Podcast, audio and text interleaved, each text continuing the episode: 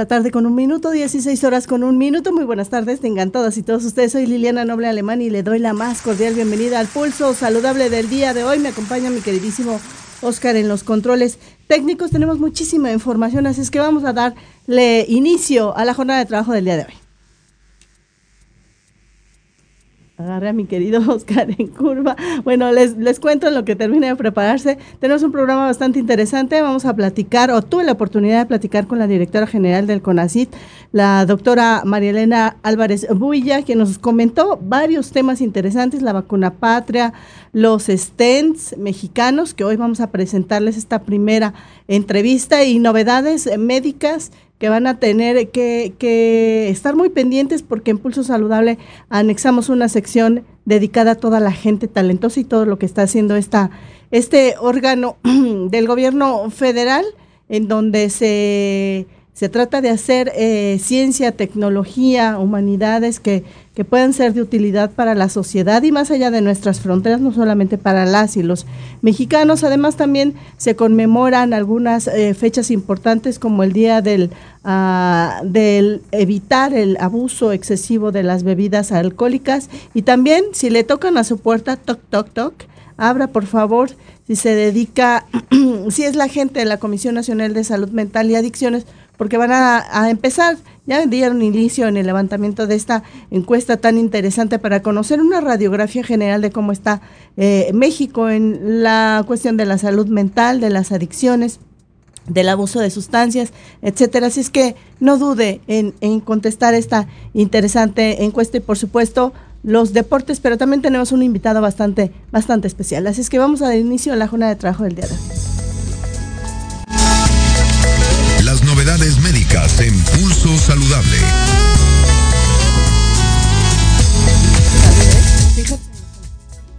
Tarde con 4 de la tarde con 3 minutos este día 7 de noviembre del año 2023. No es la rúbrica que necesitamos, pero bueno, de todas formas ayuda. Y se encuentra conmigo a la distancia el licenciado Alejandro Tenorio. Él es director de la Oficina de Control del Tabaco y Alcohol y vamos a platicar con él los próximos minutos sobre el Día Nacional contra el Uso Nocivo de las Bebidas Alcohólicas. Mi queridísimo Alejandro, gracias por estar con nosotros en Pulso Saludable. Muy buenas tardes. Hola Lili, muy buenas tardes. Gracias por estar con nosotros y cuéntanos por favor, mi queridísimo Alex, de qué va la conmemoración y cómo está México. Desafortunadamente, eh, desde, desde que en Estados Unidos me platicaban en, algún momento Jesús Ramírez, el vocero de presidencia, que se le ocurrió esta eh, no tan brillante idea a Estados Unidos de, de legalizar tanto el alcohol como el tabaco, pues de ahí a rienda suelta y finalmente son dos eh, eh, sustancias de las que se conoce que están permitidas, pero la gente abusa y tenemos problemas serios en, estados como Juchitán, Tuxpan, en algunas ciudades como tal vez la Ciudad de México, en donde se concentra gran cantidad de personas que abusan del alcohol. Cuéntanos, Alex. Hola, hola creo que se quedó un poco pasmado, a ver si, si lo podemos retomar. Recuerden que a veces estas comunicaciones a través de estas alternativas nuevas de, de, de, comunicación a distancia, Zoom, Medscape, varias alternativas que hay, de pronto pueden ser un poco eh, eh, eh, lentas. Y, y, se pudieran caer o no hay buena conectividad, pero vamos a, a retomar en unos segundos esta, esta interesante charla que le cuento, vamos a platicar con el licenciado Alejandro Tenorio, él es director de la Oficina del Control del Tabaco y Alcohol de la Comisión Nacional de Salud Mental y Adicciones, ya está de vuelta con nosotros. Mi queridísimo Alejandro, ahora sí vamos a platicar cómo va este tema del abuso de sustancias como el alcohol en nuestro país. Muchas gracias por el, por el espacio. Y bueno, sí, eh, creo que es muy importante esto que mencionas. En, en nuestro país está muy normalizado el consumo de esta sustancia hay que recordar que es una sustancia psicoactiva.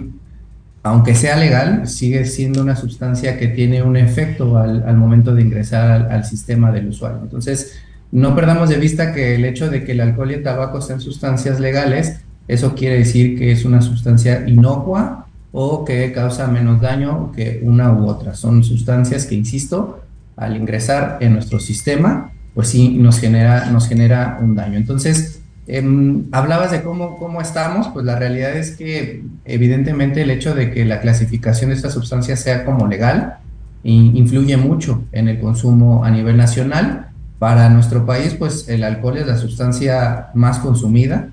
Y aquí lo, lo importante es recalcar que el consumo en nuestro país es un consumo de tipo explosivo.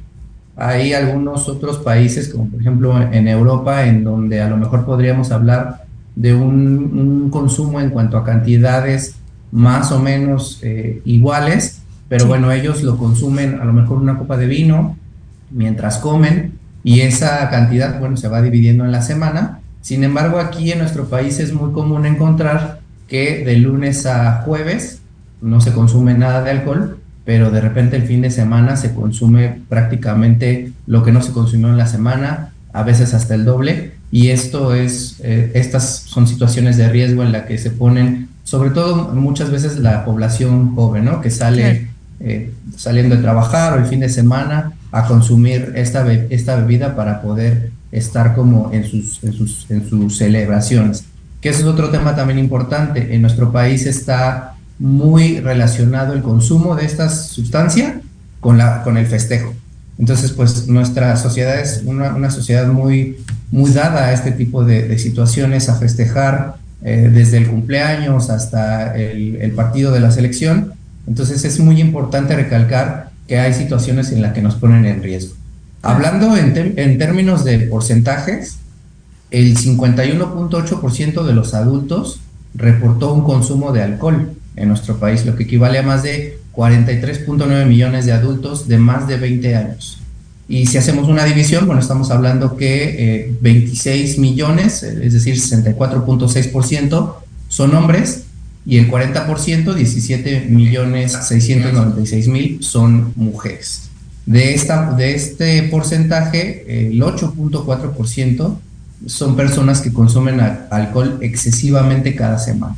Entonces, eh, podemos ver aquí que es un problema bastante serio, porque además si lo vemos en el tema de adolescentes, el 21.1%, es decir, 4.673.000 adolescentes de entre 10 y 19 años de edad reportó haber consumido alcohol. Si lo dividimos igual por, por hombres y mujeres, el 24.3% es hombres de este consumo y el 17.9% es, es mujeres. Y bueno, lo preocupante es que eh, casi medio millón de, jóvenes eh, hombres, es decir, el 4%, consume excesivamente cada semana.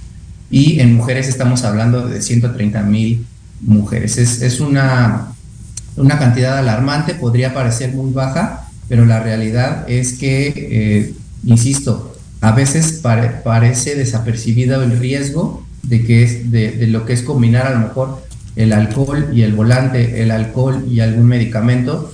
Y muchas veces también lo importante es decirle a la población que eh, hay algunos otros síntomas que están ahí en el fondo, que a lo mejor el consumo del alcohol lo puede enmascarar. Por eso es que para nosotros es muy importante la conmemoración de este día, porque nos permite eh, darle a la población la información necesaria para concientizarlos del daño que hace esta sustancia. Alejandro, y de ustedes desde la Comisión Nacional de Salud Mental y Adicciones, ¿de qué forma van a aportar en esta conmemoración? ¿Qué es lo que se está haciendo para eh, identificar a estos grupos de riesgo que por lo que veo ya se tienen bastante eh, eh, descritos en encuestas, pero qué van a hacer para reforzar el, apoyo y, tratar de llevar la información a, estas comunidades o a estos grupos de interés para evitar el consumo nocivo y el abuso ¿no? de estas sustancias? Bueno, hay varios frentes. El primero es evidentemente actualizar las cifras. Estas cifras que te doy no son las más actuales. Estamos actualmente en el levantamiento de la nueva encuesta. En, estos meses se está haciendo el, levantamiento, evidentemente con información nueva podremos hacer un mejor diseño de, de políticas públicas. En un segundo campo estamos hablando de intervenciones de prevención. Aquí hay que hablar que hay tres tipos de prevención, que es la universal, la selectiva y la indicada. La universal se ha llevado a cabo de esta Estrategia Nacional para la Prevención de Adicciones. Todo, el mundo lo ha escuchado. Estamos haciendo llegar estos mensajes de prevención a la población. Hay algunos otros mensajes más específicos respecto a población que sabemos que puede estar en riesgo de consumir y hay información ya muy, muy particular que hace, se hace llegar a la parte de la población que sabemos con toda certeza que está consumiendo.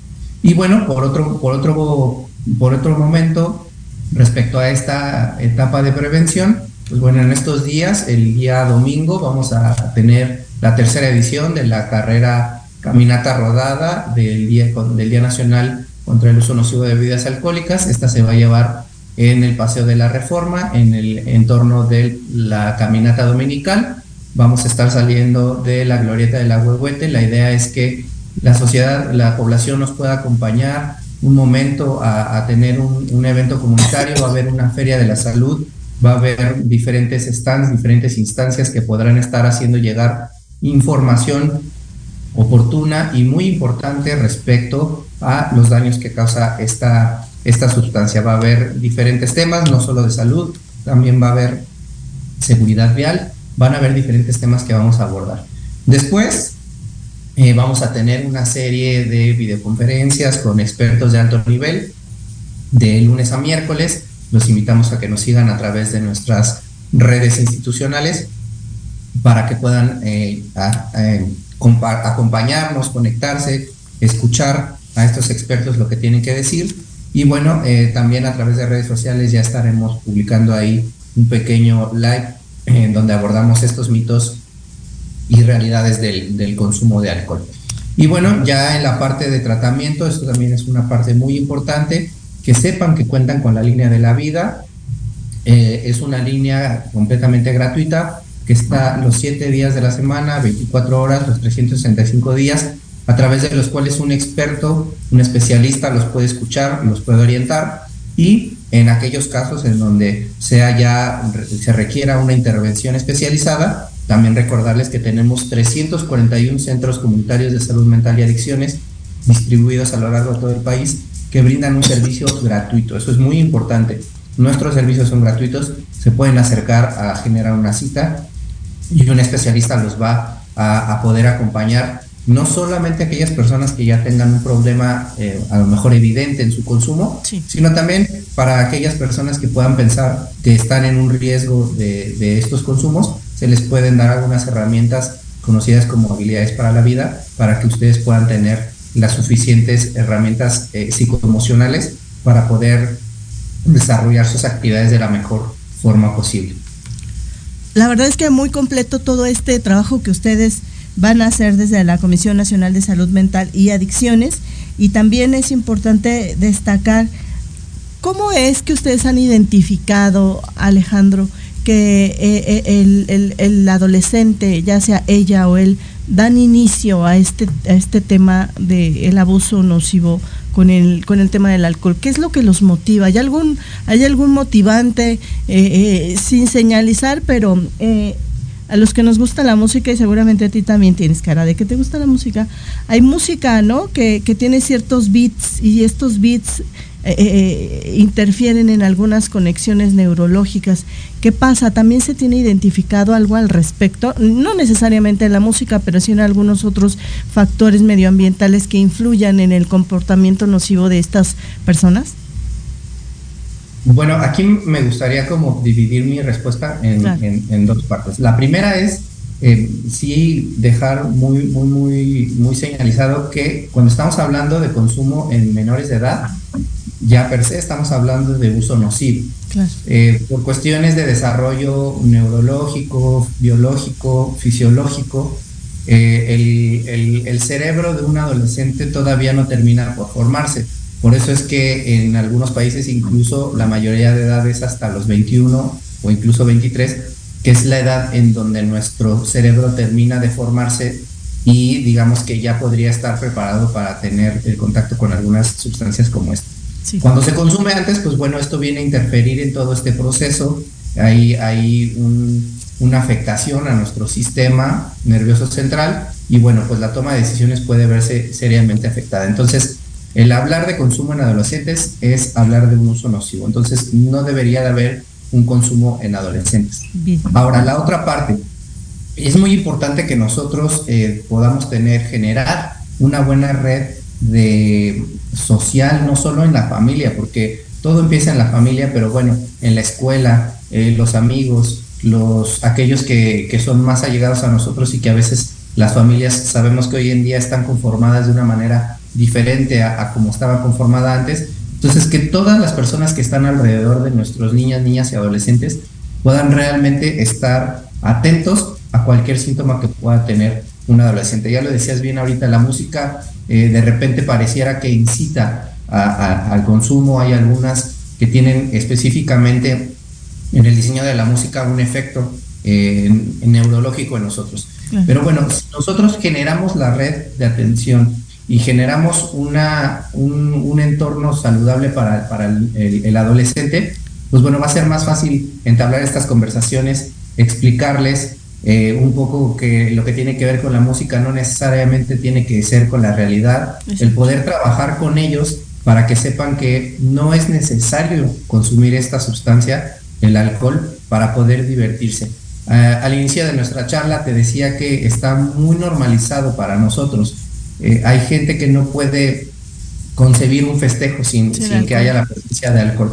Entonces, esa es parte importante de nosotros a las nuevas generaciones, hacerles saber que nos podemos divertir y podemos tener una, una, una buena convivencia con las personas sin necesidad de que haya un consumo de una bebida alcohólica. El alcohol lo que hace es funciona como un catalizador. Entonces, hay personas que lo ocupan para ser sociables, que a lo mejor son introvertidos, pero, eh, y esto tiene mucho que ver con los adolescentes, eh, a veces toman para darse valor para salir a bailar o para invitar a, la persona que, le gusta. Entonces, si nosotros los arropamos y, los podemos conducir para poder darles la información adecuada y que ellos sepan que no, que no es necesario que puedan tener este consumo para desarrollar esas mismas actividades, pues bueno, creo que es eso es empezar. Y el segundo, que sepan todos aquellos cuidadores, tutores, eh, padres o madres de familia, insisto, perdón que insista en esto, pero que no están solos. Y que es, se vale, ¿no? Se vale decir, esto es muy difícil, eh, esto es una frase muy hecha, pero no, no porque sea, a lo mejor yo tenga mucho tiempo, deja de ser cierta. No hay una escuela para padres, a nadie nos enseñaron cómo darle un acompañamiento a una persona que está en formación y se vale pedir ayuda, se vale acercarnos a un profesional que, insisto, nos va a dar estas herramientas para poder abordar a nuestros niños, niñas y adolescentes y poder encaminarlos eh, y que puedan incluso acercarse a este tipo de música, a este tipo de, de convivios, pero que tengan las herramientas incluso emocionales para saber decir no, que eso es lo más importante. Yo me puedo divertir y puedo decir que no. Muy bien, y también recordar eh, que tenemos un país de muchos usos y costumbres, no sé a ti Alejandro, seguramente sí, yo que no bebo alcohol, me ha sorprendido en algunas comunidades, en Michoacán, por ejemplo, alguna vez asistí a una reunión eh, de estas grandes comilonas muy tradicional, pero parte de la tradición era que el bebé en vez de tener un biberón tenía una cerveza, un bebecito. Y a mí me, me, me, me sorprendió porque pienso que eso no está bien, pero también como acertadamente lo mencionas, eh, si, si yo veo que mamá y papá tienen esta conducta, seguramente va a ser un, somos esponjas, ¿no? Y entonces aprendemos copiando. Entonces seguramente también este niño, esta niña van a tener un aprendizaje que no es tan valioso para, para el resto de la vida. Sí, claro. Eh, mencionar que el, proceso de una persona que, consume esta sustancia es muy, muy diferente. Eh, no podemos catalogar a todos en, una misma, en un mismo cajón, por así decirlo.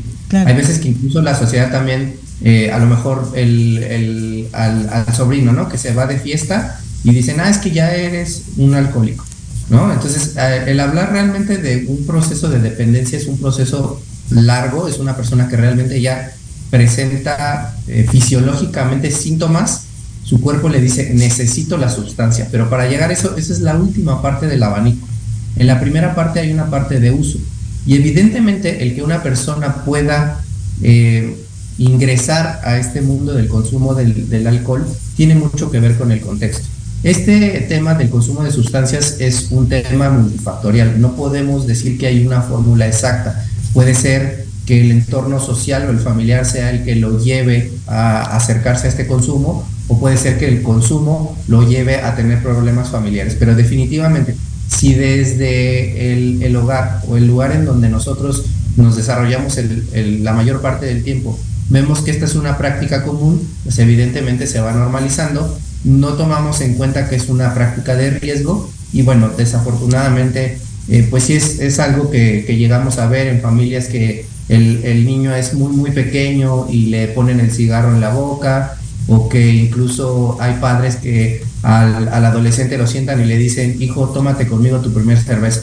¿no? Entonces, eh, creo que ahí está el trabajo, ahí es donde debemos llegar, el poder hacer esta sensibilización a la población, que sepan lo que realmente está pasando si es que le, le acercan estas sustancias a sus hijos, ¿no? Que no hay, no es una sustancia que no genere un daño, claro. evidentemente lo va a haber, y entonces mientras más consciente esté la población del riesgo en el que está, pues bueno, evidentemente tendremos ahí un, un pasito ganado hacia la batalla con esta sustancia que pues también está muy, muy, muy presente en nuestra sociedad.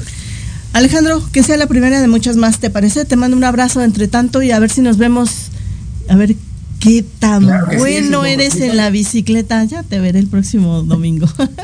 Ahí estaremos bien con la camiseta bien puesta para hacer actividad y seguramente habrá algunas otras ocasiones. Muy bien, Alex, ahí te busco, ¿eh? Te, te mando mandarse un abrazo. Cuídate, bonita ahí estaremos tarde. en la línea de meta. Gracias.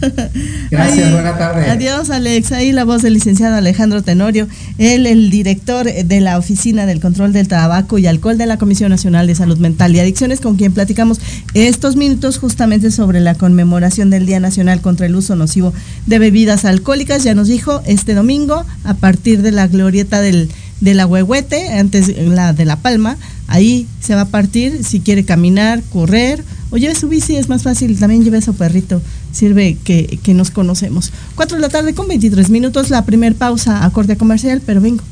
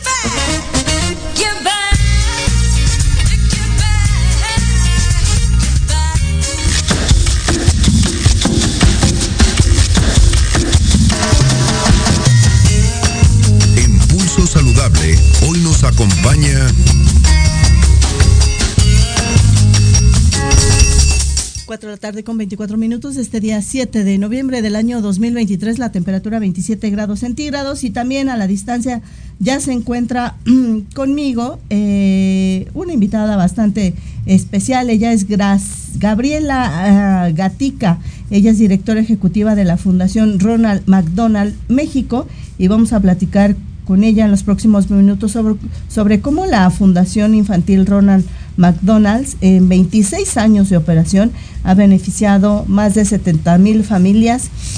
Y me consta, porque una de las acciones que, que, que, que han hecho estos individuos, eh, si digo Ronald McDonald's, ya saben, estamos hablando de este paquete, este McTrio y estas hamburguesas, no vamos a platicar de ellos ahora, vamos a platicar de esta labor social que tienen. Tuve la oportunidad el año pasado de estar en Galveston mi queridísima Gabriela, que seguramente ya te tocó estar ahí o seguramente seguido vas. Y visité el hospital Shiners, este, en donde ustedes luego escuchan que trasladaron a un niño eh, con quemaduras graves a Estados Unidos. Es en Houston, justamente, y de Houston a Galveston hay como unos 45 minutos de diferencia manejando. Y ahí está también esta maravillosa fundación. La vi por afuera, me permitieron entrar solamente al lobby porque hay que entrar con cita. Y seguramente le voy a dejar una tarea a Gabriela para que me inviten la próxima vez que estén por ahí, porque Conozco a gente que sus bebés han nacido con pie equino, es decir, que los piecitos están como viéndose, ¿no? Se chocan entre ellos. Y ellos, a través de esta fundación, les dan hospedaje, cubren los gastos de mamá, de papá, de la estancia y además rehabilitan al pequeño, es decir, lo operan, le dan la rehabilitación y vuelve a la normalidad. Así es que yo la verdad es que cada que puedo me echo una hamburguesa, aunque digan los doctores que es un alimento hipercalórico, pero tú puedes decidir si cambias las papas por la ensalada, si tomas soda o refresco o agua natural y entonces ya se convierte en un alimento completamente saludable. Queridísima Gabriela, gracias por estar con nosotros en Pulso Saludable. Buenas tardes. Buenas tardes, muchísimas gracias por el espacio y efectivamente con muchísimo gusto nos encantará tenerte en, en cualquiera de nuestros programas. Eh, desde Fundación Infantil Ronald McDonald, nuestra misión es mejorar la salud y el bienestar de las infancias en nuestro país desde hace más de 25 años. Y, cuéntanos, eh, eh, Gabriela, exactamente cómo es que ayudan, a quiénes ayudan. Entiendo que también a, niños que tienen cáncer con el tema de las quimioterapias, pero cuéntanos qué más, aparte de estos niños que tienen pequino o cáncer, ¿qué más apoyan ustedes? Claro que sí. Mira, nosotros apoyamos puntualmente eh, a todos los niños eh, en condición vulnerable que tienen alguna enfermedad compleja no tratable en su lugar de origen y por lo tanto tienen que emigrar de sus comunidades a los hospitales de especialidad para poder encontrar el tratamiento para sus hijos. Aquí entran eh, nuestros tres programas, los tres programas que tenemos en México, que son las Casas Ronald, que son albergues que reciben al primer cuidador, a mamá, a papá y al niño para que puedan tener un hogar lejos de casa mientras su hijo recibe el tratamiento. Puede ser que el niño esté hospitalizado y solo se quede la mamá con nosotros, o puede ser que el niño, por la naturaleza de la, eh, del padecimiento que tiene, tenga que ir y venir constantemente durante periodos eh, de tiempo a, eh, a los hospitales para su revisión. Entonces, durante todo el tiempo que ese niño necesite estar en la ciudad, vamos a poner como ejemplo en la Ciudad de México, en el hospital eh, infantil o en el Instituto Nacional de Pediatría, entonces, bueno, pues ese niño se va a quedar en una casa Ronald. De estas casas operamos tres en Puebla, Estado de México y Ciudad de México. También tenemos un segundo programa que se llama las salas familiares Ronald y que son espacios que acondicionamos en hospitales públicos para que los niños puedan tener un lugar donde jugar, puedan eh, acceder con la maestra a eh, todo el, contenido de la SEP para no perder su año escolar mientras están hospitalizados. Y también hay un, hay un espacio donde eh, los papás o las mamás pueden descansar en los pabellones de los hospitales operamos eh, tres programas locales que uno está enfocado a la promoción de la lactancia materna exclusiva durante los primeros seis meses de vida, que es un programa de prevención de la salud. Como tú sabes, si el bebé lacta durante los primeros seis meses, pues sus anticuerpos van a ser muy fuertes y vamos a asegurar que tenga un eh, sistema inmunológico poderoso. El segundo programa se enfoca en fortalecer las habilidades blandas de los niños entre 0 y 18 años para que puedan manejar trabajo en equipo, escucha activa, eh, comunicación asertiva, etcétera, a través del juego.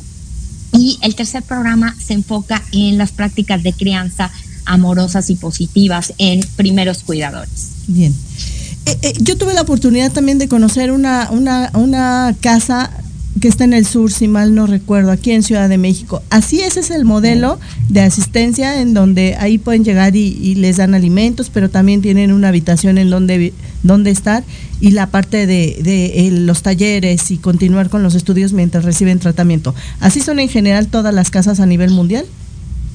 Es correcto, es correcto. Eh, operamos 386 casas en el mundo y alrededor de 300 salas familiares. Hay un programa que, no tenemos en México, pero que esperamos traer pronto, que son las unidades móviles y más o menos 45 unidades recorren diferentes eh, territorios a nivel mundial. Y sí, contestando a tu pregunta, en las casas Ronald tenemos este acompañamiento, aseguramos un acompañamiento integral para la familia mientras está cursando por esta eh, eh, época de crisis médica. Muy bien. ¿Cómo puede hacer la gente donativos, las empresas? ¿Cómo se puede contribuir? Porque finalmente entiendo que, que, la empresa como tal destina un porcentaje de las ventas para el mantenimiento, pero también podemos hacer labor social y como le hago yo, ¿no? Cada que, que tengo la oportunidad, pues me como una hamburguesa pensando en que con mi aporte estoy contribuyendo a que alguien tenga eh, eh, salud y buena atención. ¿Cómo, ¿Cómo le podemos hacer en, en la sociedad y hacer de alguna manera réplica en copia social, eh, Gabriela?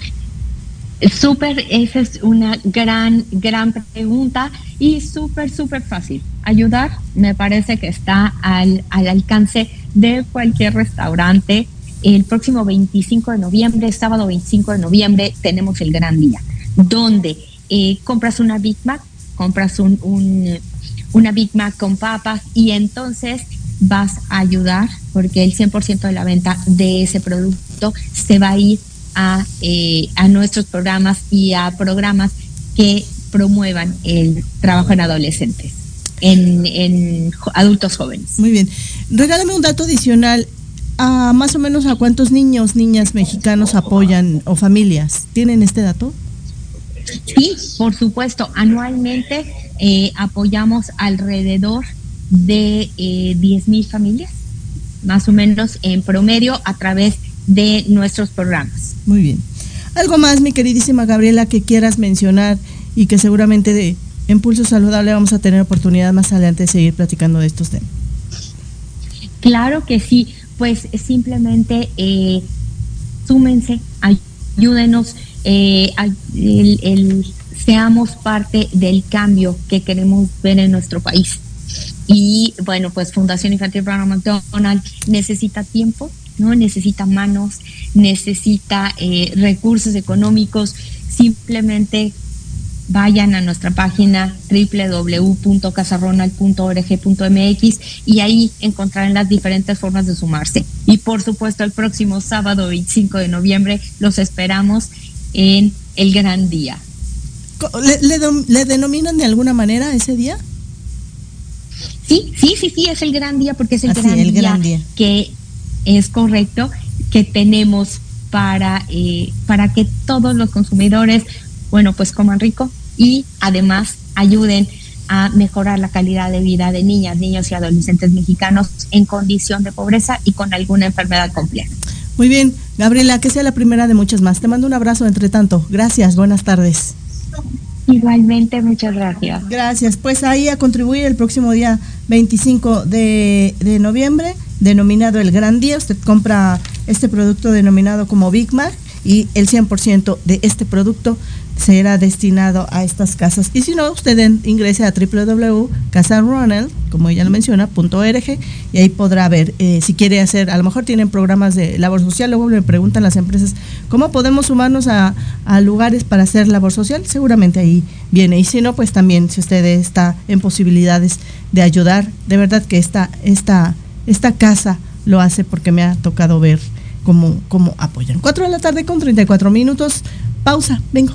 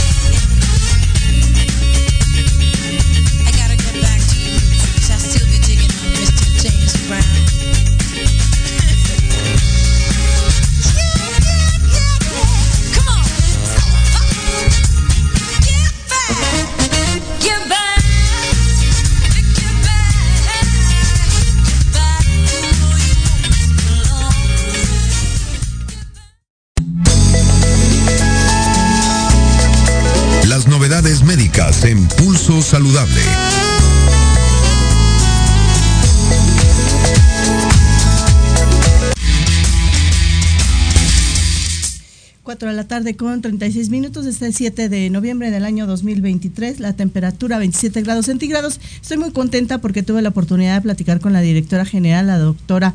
Eh, la directora general de, uno de los lugares más importantes en materia de, de creación de ciencia, tecnología, eh, de ahora de humanidades, con la doctora María Elena Álvarez Builla, que es la directora general del Consejo Nacional de Ciencias, Tecnología y, y CONACIT, conocido así, y, y, ahora con una H intermedia, más adelante en una cápsula eh, nos va a explicar por qué esta H de Humanidades, que ahora es Consejo Nacional de Ciencias, Humanidades y Tecnologías y vamos a platicar con ella de varios temas. Tuve la oportunidad de, de manera inicial sobre eh, este tema de los stents mexicanos, estos tubos, o, recordarán ustedes que algunas plumas tienen como un eh, resortito muy pequeñito, imaginen ustedes que eso se llama un stent, eh, algo parecido, que se coloca en algunas arterias en algunas áreas importantes de flujo sanguíneo porque se tapó, porque se llenó de grasa, porque se, se, se llenó de, de, sustancias nocivas, se endureció y ya no puede pasar por ahí la sangre. Y esto puede hacer un tapón y de pronto desprenderse un coágulo por esta velocidad, de esta urgencia que necesita el órgano, el, corazón de recibir estos nutrientes, el oxígeno, la sangre, etcétera. Y gracias a estos stents se abre y vuelve a pasar la sangre. Son tratamientos que le salvan la vida a varias mexicanas, a varios mexicanos. Me decían que alrededor de 5 millones son los que gasta el gobierno mexicano en la adquisición de estos stents y se pueden colocar hasta 8 en un día. Imaginen ustedes la cantidad de gente que está al borde de sufrir un infarto, todo relacionado con las enfermedades cardiovasculares. Es que escuche usted esta primera de varias entrevistas que vamos a tener, pero esta es la primera parte relacionada con los stents mexicanos, con la eh, doctora María Elena Álvarez Builla, le decía yo que platicamos con ella, la directora general de CONACYT. Escuchemos.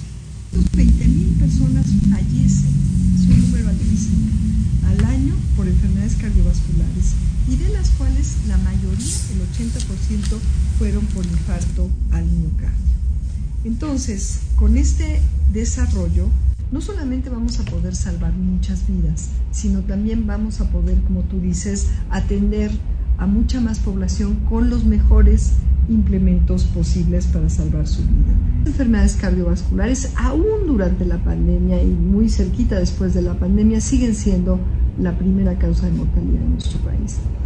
Es un, un reflejo más, un síntoma más de todo el sistema agroalimentario causante de muchos tipos de enfermedades crónico-degenerativas que afectan a todo nuestro organismo, al sistema circulatorio y cardiovascular, al sistema nervioso, al sistema que mantiene el equilibrio del desarrollo durante la adultez, por ejemplo el cáncer.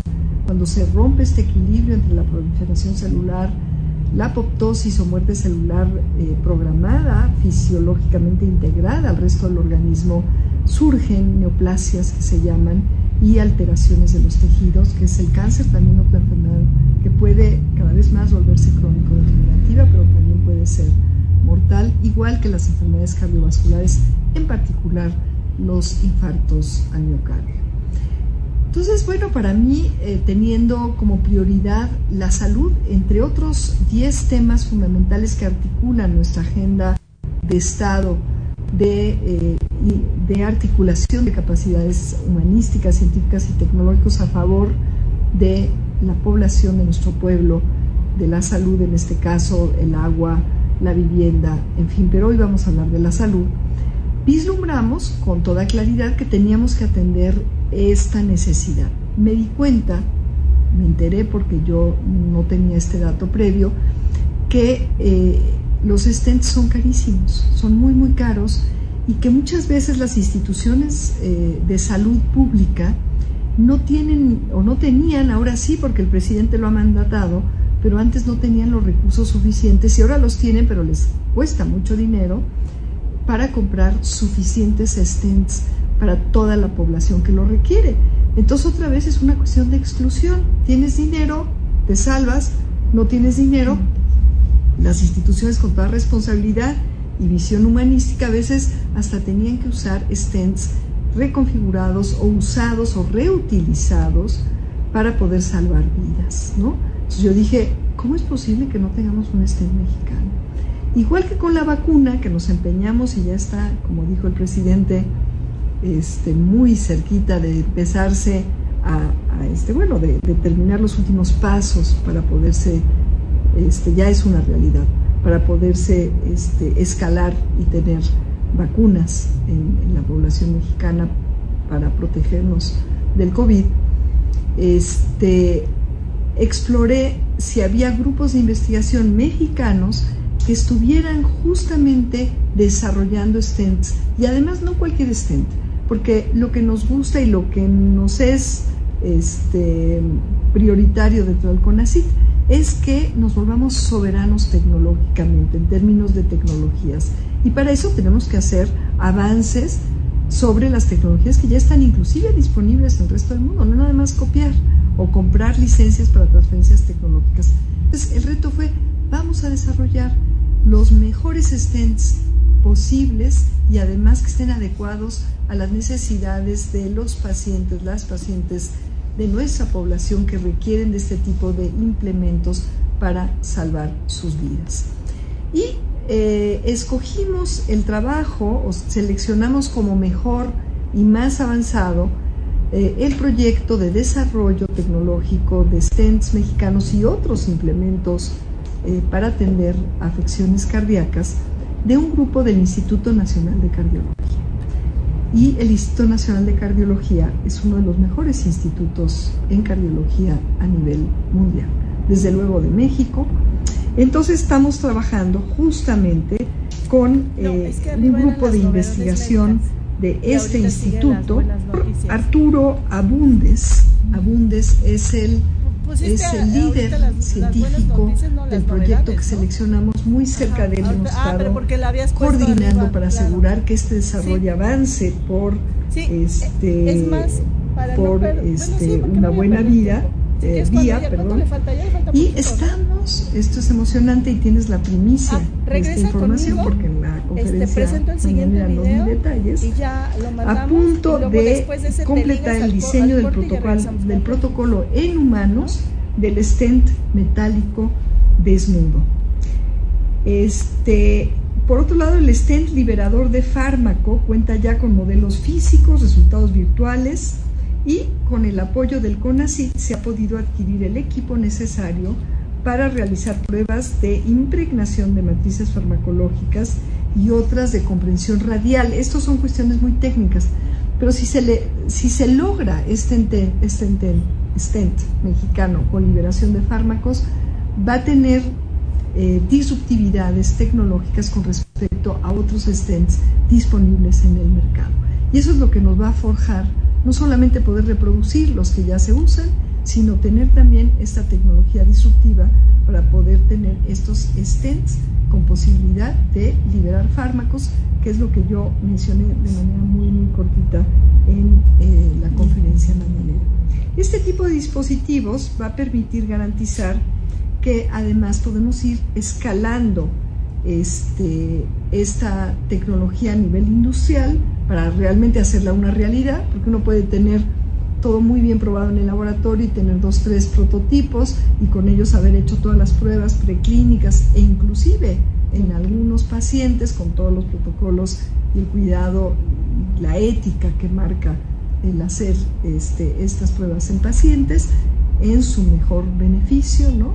El que participando en alguna de estas este, pruebas, en alguno de estos protocolos, se coadyuve también al mejor desarrollo del padecimiento del paciente, sino también lo que queremos es poder ya escalar industrialmente estos dispositivos que no solamente funcionen en el laboratorio y en estas pruebas limitadas, sino que podemos escalar y que se puedan comercializar. Y eventualmente, que es nuestra ambición, además, hasta exportar. O sea, lo hecho en México está bien hecho, Este, este, pues este dispositivo forma parte, parte de una gama amplia de, dispositivos médicos. Pero en este caso, pues claro, tenemos eh, puesto un esfuerzo prioritario, prioritario en este desarrollo en colaboración con el Instituto Nacional de Cardiología, con su director general, desde luego, pero con todos los técnicos. Es, esto siempre me emociona mucho, que en torno a este desarrollo hay muchos estudiantes mexicanas, mexicanos, que están muchas personas apasionadas por realmente contribuir desde su talento a favor de la salud de nuestra población. Obviamente, ingenieros, este, pues el propio titular, doctores, médicos con experiencia, que saben qué importante es que pudiésemos tener nuestros propios stents y también eh, biomédicos, personas que se dedican a la biomedicina con una gran este, creatividad y que pueden sin ningún problema estar participando en un proyecto de disruptividad tecnológica. Yo como científica tengo que ser responsable de compartir con tu audiencia que todo desarrollo novedoso y todo desarrollo científico y tecnológico tiene riesgos, tiene incertidumbres, porque si no, nada más estaríamos copiando, ¿no? Y aún ahí, a veces no es tan fácil copiar, ¿no? Entonces, este, no puedo dar, en este momento no te puedo dar una fecha precisa, que yo quisiera, pero no te la puedo dar, no debo, ¿no? Pero sí te puedo decir que nuestra aspiración es que sí, que antes de que termine esta administración, nuestra aspiración es que podamos ya tener terminados estos desarrollos y por lo menos planeado su escalamiento y su eh, colocación ya en el pues en el ámbito de la producción para poderse utilizar de manera prioritaria en las instituciones de salud del país. Se ahorrarían muchísimos millones de pesos. Tan interesante esta entrevista con la eh, directora general del Consejo Nacional de Ciencias Humanidades, eh, eh, del Consejo Nacional de Ciencias Humanidades y Tecnologías, ahora conocido como CONACID con esta H intermedia, en donde tuvimos la oportunidad de platicar de muchos, muchos temas y le cuento una primicia que vamos a tener una sección con ellos. Una vez cada mes van a estar platicándonos de todas estas investigaciones, de todo lo que hace este maravilloso lugar. Y tenemos información. Desde la Comisión Nacional de Salud Mental y Adicciones estamos muy contentos porque será el lanzamiento de la encuesta nacional de salud mental y adicciones. Esta encuesta nos permitirá no solamente saber qué se está consumiendo, cuáles son las sustancias psicoactivas que se está consumiendo, cómo, de qué edades, eh, también nos permitirá saber como nunca antes cuáles son los factores de riesgo, los factores de protección con los que cuenta la población para los trastornos por uso de sustancias psicoactivas y los problemas de salud mental que se encuentran en la población. Esto permitirá hacer políticas públicas mucho más eficientes que nos den respuesta a las problemáticas que hay en el país. Cabe mencionar que el personal que estará levantando la encuesta que tocará en sus puertas, en sus hogares, son personal profesional de la salud mental, que trabajan en los centros comunitarios de salud mental y adicciones, casi todos ubicados muy cerca de, sus hogares. Entonces, eh, tendrán herramientas para que si ustedes en sus casas comentan con ellos, detectan que hay como algún problema de salud mental, si han estado deprimidos, ansiosos, si han tenido problemas con su consumo de sustancias, si han llegado a pensar que sería mejor estar muerto o no despertar, o situaciones muy catastróficas que pasen por su, por su mente, o simplemente el estrés es mucho y a veces es difícil manejarlo, ellos les pueden dar orientación sobre a dónde acudir. Cerca de 2.000 profesionales de los centros comunitarios de salud mental van a salir a más de 905 localidades. Ahí van a tocar a las puertas de la población para poder preguntarles acerca de su salud mental y si es que existe algún consumo de sustancias psicoactivas. Toda la encuesta es completamente confidencial. Eh, Partes de la encuesta incluyen distintos segmentos como preguntar acerca de aquellos factores protectores o aquellos factores de riesgo que se encuentran presentes en la población, saber si tienen alguna de las condiciones más comunes de los problemas eh, de salud mental que suelen presentarse, como la depresión, la ansiedad, y también si existe el consumo de alguna sustancia como el alcohol, el tabaco o cualquier otra sustancia. La encuesta Es una colaboración entre CONACIT y CONASAMA. CONACIT lo que realizó fue el diseño muestral. Esto significa que ellos hicieron eh, un estudio para identificar cuáles eran las zonas que se tenían que visitar, es decir, las localidades, las áreas geoestadísticas básicas que se tenían que visitar, las localidades, las manzanas, para que todo el equipo de los centros comunitarios de salud mental pueda hacer un recorrido en esas zonas y que pueda identificar cuáles son los hogares que se tienen que visitar. Todo este proceso es estrictamente probabilístico, eso es lo que hace que todos estos resultados se puedan extrapolar a toda la población. Y si bien se van a hacer 52 mil entrevistas, estas 52 mil entrevistas gracias a este proceso van a permitir que se represente a más de 90 millones de personas eh, de la población mexicana. Además de las preguntas que se van a hacer en la encuesta, nosotros tenemos todo un algoritmo ya establecido para identificar si las personas que nos responden tienen alguna condición de salud mental, de consumo de sustancias o más importante aún, es si presentan algún riesgo de comportamiento suicida.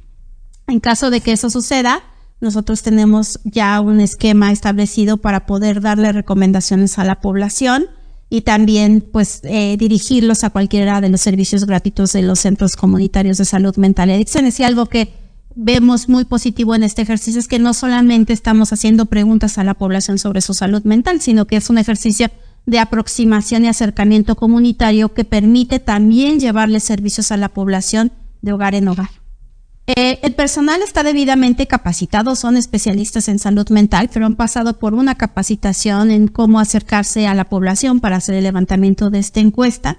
Entonces, le pedimos a toda la población que confíe en que cuando alguien toque su puerta y le pida que nos conteste una entrevista para la ENASAMA, pues tengan la apertura de contestar.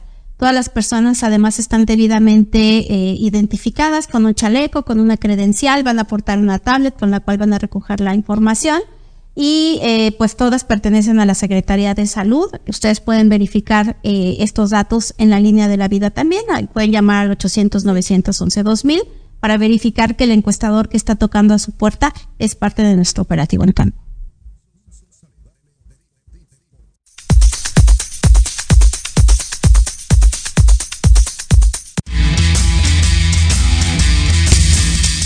Deportes, mi queridísimo Jorge, de los señor de los deportes, vas, pero más rápido que el checo, por favor. Buenas tardes. Tuvo nada de quitarle el tercer lugar a Fernando Alonso. Qué cierre, qué, cierre tan dramático, tan emocionante. Pero bueno, ahí Checo Pérez ya quedó en cuarto lugar en Brasil, haya quedado en tercero en el sprint, entonces eso le ayuda porque Hamilton no le fue nada bien en, en este premio 258 puntos tiene Checo contra 226 de Hamilton, que necesita que la próxima carrera se mantenga este rango para ser subcampeón. La próxima carrera va a ser en Las Vegas el 19 de noviembre y ya se acaba la temporada una semana después en Abu Dhabi. Dos circuitos callejeros que son los que más le dan a Checo Pérez o donde mejor se desempeña. Eh, NFL, ayer los Chargers visitaron Nueva York, a los Jets ganaron 27 a 6 y pues ya rápidamente empieza la semana, o ya vamos para la semana 10 de la NFL, juegos bastante atractivos como el de tus Ravens contra los Browns, Jaguares contra los 49ers o Bengalís contra Tejanos. El Monday Night va a ser Buffalo contra Denver y el domingo por la noche Raiders contra Jets. Eh, también ya están los playoffs de la UNEFA, se dieron marcadores para los universitarios, tanto para Catlán como para Puma. Entonces, el 10 de noviembre a las 19 horas allá en Banorte, el TEC Ciudad de México va a visitar al TEC de Monterrey y Pumas Zacatlán va a visitar a los Tigres en el Gaspar Más. Ya el sábado, Pumas CU va a visitar a los Borregos Puebla y los Leones de la Náhuac van a visitar a las Águilas Blancas del Instituto Pretédico Nacional. También, mi Lili, pues bueno, eh, aplauso para la delegación mexicana allá en Chile, en los Panamericanos. Fueron al final 142 medallas, de ellas fueron 52 de oro, 38 de plata, 52 de bronce, 67 fueron obtenidas por mujeres, 65 por hombres, 10 en pruebas mixtas y también como algo relevante fue que de esas preseas, eh, pues las mujeres tuvieron 27 de oro y los hombres 21 contra 4 eh, que fueron en parte mixta. Hoy se abanderó también en Palacio Nacional el presidente Andrés Manuel a la delegación que va a estar jugando los, eh, los para, paramericanos que se van a, llevar a cabo a partir del 17 de noviembre. Fueron Fernanda Vargas, subcampeona mundial de taekwondo, de taekwondo, y Román Ruiz, medallista de plata en paratletismo. Y son los abanderados y esperemos que le vaya muy bien también a la delegación eh, mexicana allá en Chile. Por último, Hoy hubo Champions League, buenos eh, marcadores. Dortmund le ganó al Newcastle 2-0, el Barcelona perdió con el Shakhtar, la Lazio le gana al Feyenoord, Porto le gana 2-0 al Antwerp, el City le gana 3-0 al Young Boys, el Milan le gana 2-1 al Paris Saint-Germain. Y el Atlético de Madrid eh, le gana 6-0 al Celtic. Estrella Roja perdió con el Leipzig. Mañana va a haber más juegos de esta jornada 4 de grupos de la Champions League. Y recordar que también la Liga MX aquí en México pues ya entra a su última jornada eh, de temporada regular. Mañana va a jugar Monterrey contra Santos un partido pendiente de la jornada 10 y ya para el fin de semana será la semana 17 eh, o jornada 17 con juegos atractivos como el Puma Chivas, San Luis contra Santos, Tigres América, que yo creo que va a ser el, mejor juego, y León Juárez información muy interesante, toda esta información en materia deportiva, pero no es que sea ave de mal agüero, pero sí me gusta más Luis Hamilton. Lo siento, mi queridísimo George. Tengo que decir. Vamos con Luis Hamilton, pero yo creo que el viejo sabroso sí se va a llevar ese campeonato. Y se lo merecería, ¿eh? ¿eh? Se lo merecería, aunque me hubiera gustado verlo en mejor condición. Más arriba, ¿no? Sí, y en mejor condición en su país, ¿no? Porque como digo, yo viví en Las Vegas y a lo mejor podríamos ir a Las Vegas, es muy fácil, pues es algo que conozco, pero quieres verlo triunfar en su país, en su tierra, ¿no? Entonces, el que es periodista en todos lados lo es, ¿no? Dicen. Entonces, bueno, querido, te quiero, te quiero, te quiero. Me te mando muchos besos y abrazos y dice Oscar que a ver cuándo vienes, que pues nomás no te apareces en tu lugar de trabajo. Ah, ya, pronto nos vemos por allá. Les mando un abrazote a ti a la, cabina y pues también a toda la gente, todos nuestros radioescuchas, mi Lili. Nos vemos la próxima semana. Gracias, corazón. te mando besitos. Besitos a tu papi también. Y con esta información me toca despedirme, no sin antes recordarle que tenemos una cita el próximo jueves 4 de la tarde en punto. Gracias, Oscar. Rompimos el récord, ¿verdad? Muy bien todo. Gracias. Cuídese. Adiós.